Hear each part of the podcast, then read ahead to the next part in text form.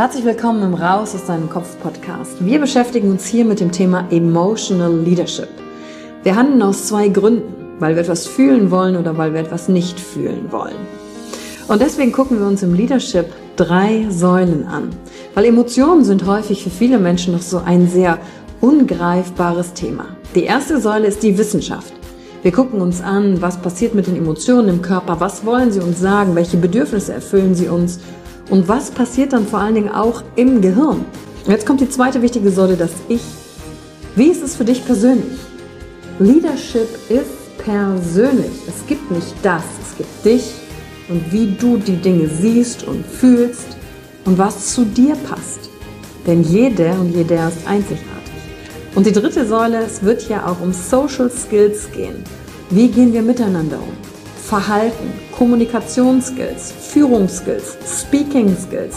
Also alles, um das Wir, das Miteinander zu stärken. Und dazu gibt es eigene Folgen mit persönlichen Erfahrungen von mir und ich schaue aber auch anderen Menschen in ihren Kopf durch Interviews, um zu gucken, wie sie die Thematik für sich gemeistert haben. Und du bist hier richtig, wenn du dir selbst auf die Schliche kommen willst. Wenn du die Kraft deiner Emotionen für dich und nicht gegen dich nutzen möchtest. Und wenn du vielleicht so ein Gefühl hast, von da gibt's noch mehr für dich in dieser Welt. Egal, ob du Führungskraft bist oder nicht.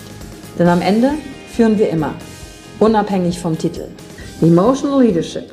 Discover Emotions, the key to your energy.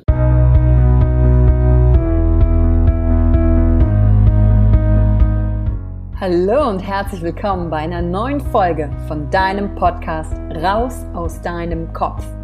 Hier holst du dir dein Wissen und deine Inspirationen rund um das Thema emotionale Intelligenz und Kompetenz. Danke fürs Einschalten. Viel Spaß mit der heutigen Folge.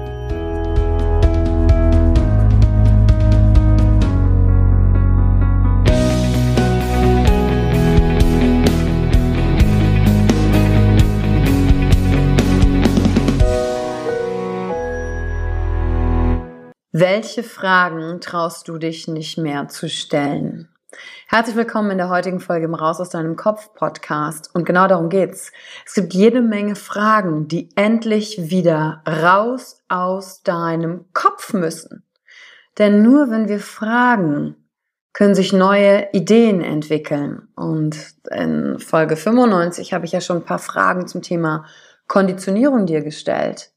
Und wenn du dir selbst erlaubst, dich selbst mal wieder zu hinterfragen, dann eröffnet das natürlich auch den Raum dafür, andere Menschen die gleichen Fragen stellen zu können. Denn es endet ja nicht bei mir. Wenn ich mir gewisse Fragen beantworten kann, kann ich mich auch für andere Menschen wieder interessieren. Neugierig zu sein auf andere Menschen und wie sie dahin gekommen sind, was sie ausmacht, was sie motiviert. Doch ganz oft gibt es bestimmte Fragen, die wir uns gar nicht mehr trauen zu stellen aus Angst allein wegen der Frage bewertet zu werden. Und da habe ich ein Beispiel, was ich gerne mit dir teilen möchte. Ich ähm, hatte keinen Plan, als ich äh, mein Abi fertig hatte. Okay, was will ich eigentlich machen an Job? Keine Ahnung. Ich weiß nicht, ob du dich daran erinnern kannst, aber bei uns gab es damals ja auch, ich glaube mit 17 oder so, das BITS, Berufsinformationszentrum. Und dann sollst du irgendeine Entscheidung für dein Leben treffen, welche Art Job du haben willst, obwohl du nur die paar Jobs aus dem Umfeld deiner Eltern kennst und ja auch gar nicht weißt, was heißt es überhaupt, einen gewissen Arbeitsalltag zu haben. Was heißt es überhaupt, Geschäftsführer zu sein? Was heißt es, im Sales zu arbeiten? Was heißt es, Designer zu sein? Was heißt es, Architekt zu sein? Was tut man da?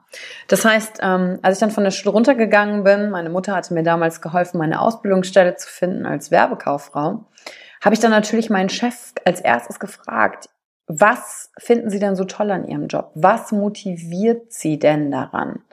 Und ganz interessant, meistens kamen nur abstrakte Antworten, also nichts Handfestes, nichts Konkretes, wie ich habe Fragen gestellt wie, ja, was machst du denn morgen, morgens als erstes, wenn du aufstehst? Was ist das Erste, was du in deinem Job machst, wenn du hier im Büro ankommst?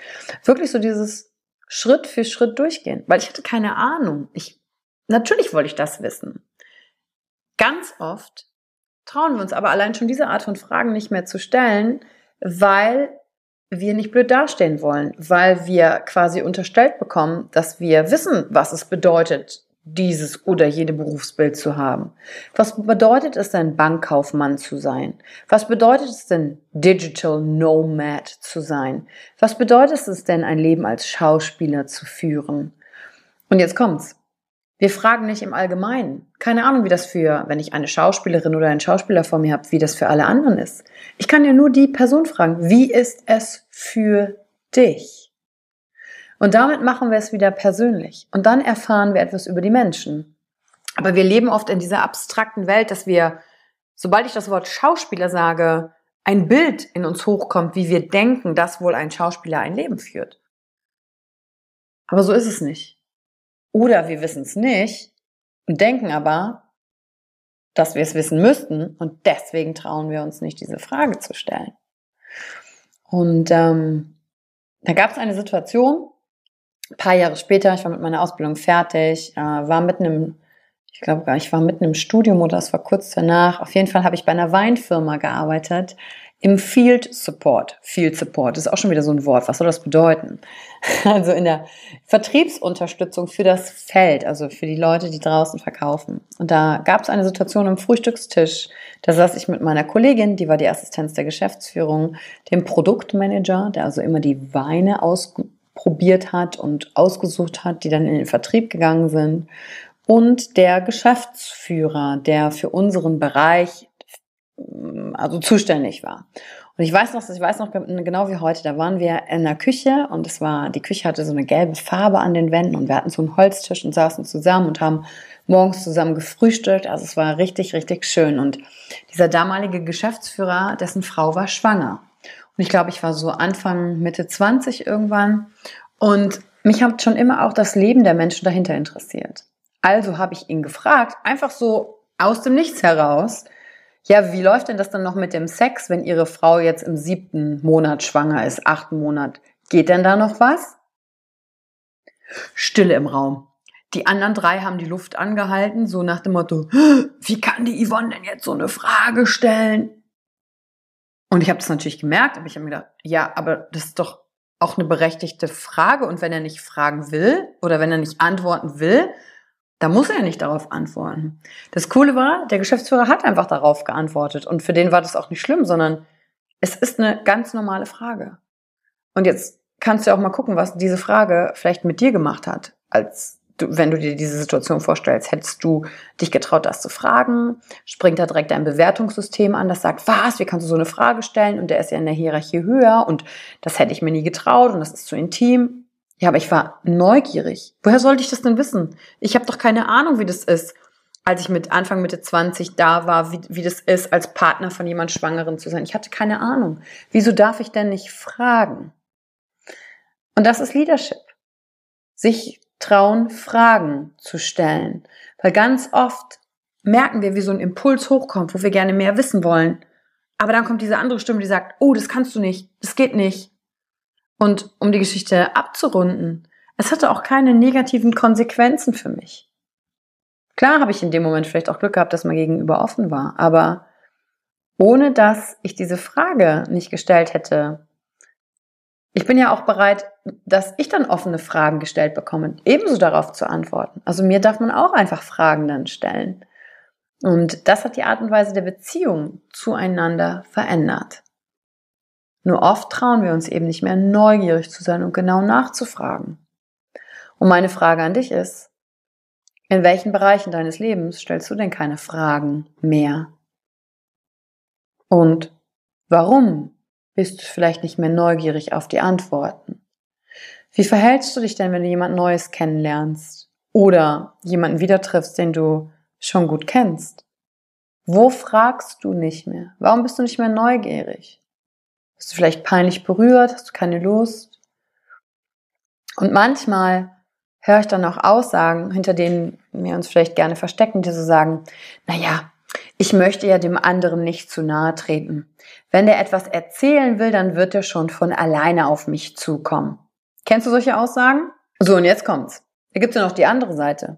Klassische Gegenpart an Antwort ist, naja, wenn die anderen was von mir wissen wollen, dann können die ja auf mich zukommen und mich einfach fragen. Ich fange ja jetzt nicht einfach an, hier was zu erzählen. Ich will ja nicht im Mittelpunkt stehen.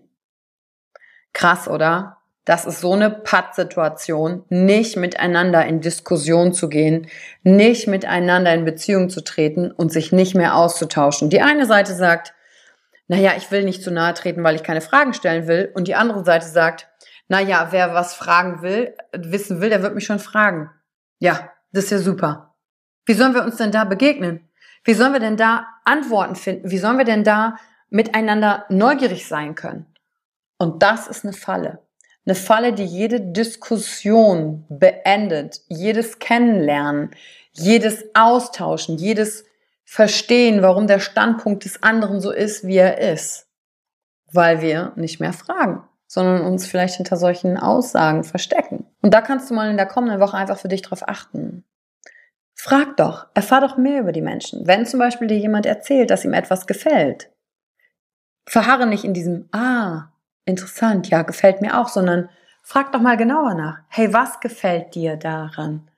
Warum? Wie bist du dazu gekommen? Oder wie fühlt sich das dann in deinem Körper an, wenn dir Dinge gefallen? Bist du dann aufgeregt? Ist dir warm? Oder bist du dann zufrieden und ruhig? Was bedeutet denn, es gefällt mir? Wir hören auf zu fragen. Und diese Fragen kannst du in alle Bereiche des Lebens mitnehmen zum Thema Geld, zum Thema Gesundheit, zum Thema Beziehung, zum Thema Sexualität, zum Thema Partnerschaft, zum Thema Karriere, zum Thema Reisen, zum Thema Familie, in alle Bereiche kannst du diese Neugierde einfach mit hineinnehmen und Fragen stellen. Dein Gegenüber hat immer die Möglichkeit zu sagen, oh, darauf würde ich jetzt nicht so gerne antworten. Und weißt du, was sogar im Idealfall passiert? Und nee, nicht nur im Idealfall. Was ich festgestellt habe, was dann immer passiert, wenn ich nachfrage, ist folgende Reaktion. Ah, danke Yvonne, dass du nachgefragt hast. Darüber habe ich mir noch gar keine Gedanken gemacht. Und dann habe ich dem anderen geholfen, nur durch meine Frage, dass der sich mit sich selbst anders beschäftigt und dadurch ist eine ganz andere Ebene von Gespräch überhaupt möglich und bringt auch deinem Gegenüber Klarheit. Fragen, die vielleicht sonst kein anderer Mensch stellt. Und es muss nicht diese Frühstückssituation sein, die ich am Anfang der Folge beschrieben habe, sondern das passt in jeden Bereich. Das kannst du in ein Meeting mit reinnehmen. Wenn jemand eine Idee hat, warum findest du die gut? Was genau begeistert dich an der? Warum stehst du dahinter? Wie kommst du dazu? Was bedeutet das genau für dich? Was möchtest du, dass wir tun? Dann fangen wir auch an, über Erwartungshaltungen zu sprechen und nicht über so komische, abstrakte Begriffe. Und genau darüber sprechen wir auch in der nächsten Folge, in der Folge 98. Die knüpft an an die klare und direkte Sprache. Und da steigen wir nämlich nochmal genauer rein. Wie wir über Fakten sprechen und wie wir dadurch das Drama reduzieren für uns selbst und auch mit anderen und dadurch natürlich auch anderen Menschen helfen können, aus ihrem Gedankenkarussell auszusteigen und Dinge zu betrachten, wie sie sind. Darum soll es in der nächsten Folge gehen.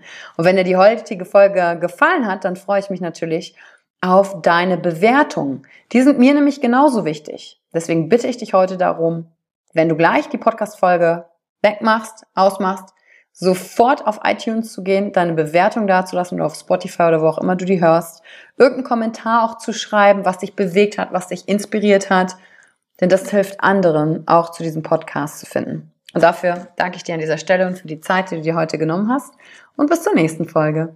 Danke für die Zeit, die du dir heute genommen hast, um dieser Folge zuzuhören. Damit hast du wieder etwas für dich getan, das dir niemand nehmen kann. Und wenn dir etwas aus dem Podcast gefallen hat, Bewerte ihn gerne und teile ihn mit anderen Menschen, die dadurch auch wachsen können.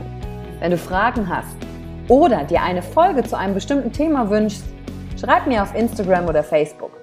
Ich freue mich von dir zu hören. Deine Yvonne. Danke, dass du dir heute die Zeit genommen hast, reinzuhören. Die Folge hat dir gefallen? Dann lass mir doch eine Bewertung da.